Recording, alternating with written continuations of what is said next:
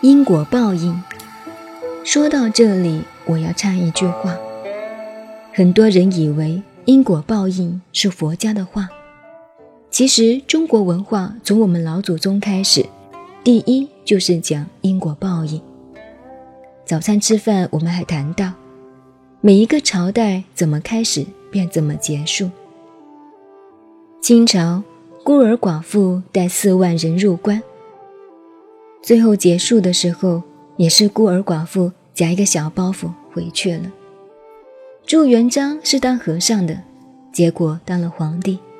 最后明朝结束了，连个女儿也出家当尼姑。当他去世以后，孙子也被迫去当了和尚。可见他是欠了和尚的，子孙还要当和尚尼姑去还。天地间的事，怎么来？就怎么去，这是历史上的一个定律。赵匡胤这个皇帝嘛，不算坏，很醇厚，冥冥中也给他留了一个后代。传说元朝最后一个皇帝不是蒙古人，而是赵匡胤的子孙，这也是因果报应。元朝的末代皇帝反而是中国人，他的出处在哪里呢？有一本书叫做。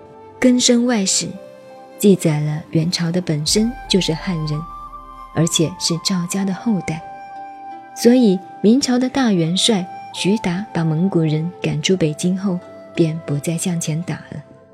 当时朱元璋很生气，他那副元帅是搞情报的，秘密向朱元璋报告说徐达拥兵不进。朱元璋就调徐达回京，军事会审。徐达心里有数，便带着自己的卫队，从天津坐船到南京，船停在江心里，请皇帝上船来谈话。朱元璋没有办法，只好上船来。徐达摆的阵仗非常威严，皇帝上了船，徐达行过军礼，去皇帝上座。皇帝说：“你为什么不到南京来？”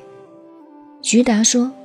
我如进了南京，脑袋就要搬家了，所以我请你到船上来，咱们谈清楚。你现在对我还不放心，怕我造反。其实我要想做皇帝，早就已经做了，那个时候不做，现在也不会做。你安心当你的皇帝吧。当然，他们是好朋友，也是换铁兄弟。这就是徐达大将军的高明处。如果徐达一进南京上朝求见，一个卫士也不能带，武器也没有，那一进朝不就都完了吗？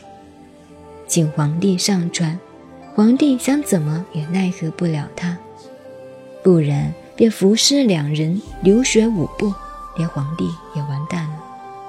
所以朱元璋说：“你怎么会这么想？”我绝无此意。这样一说，两个人什么事情都没有了。于是朱元璋问徐达：“你既然把蒙古人赶出北京，为什么不向蒙古进兵呢？”徐达说：“他们好歹也统治中国七八十年，他们也是汉人，你知道的，何必要赶尽杀绝呢？让他一个汉人。”在蒙古当当皇帝也不错嘛。朱元璋说：“对，就这么办，赶快回去。”当初赵匡胤不太欺负周家孤儿寡妇，所以也就保全了他的后代。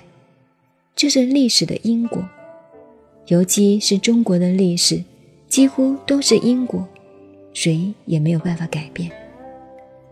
但是中国文化讲因果是三世的，这一代、上一代、后一代是直线的；印度文化讲因果是横线的，是讲个人的，前一生、这一生、下一生。所以印度的文化近来之一，就和中国的文化结合，构成了中国文化的十字架。成了中国因果报应的学说基础。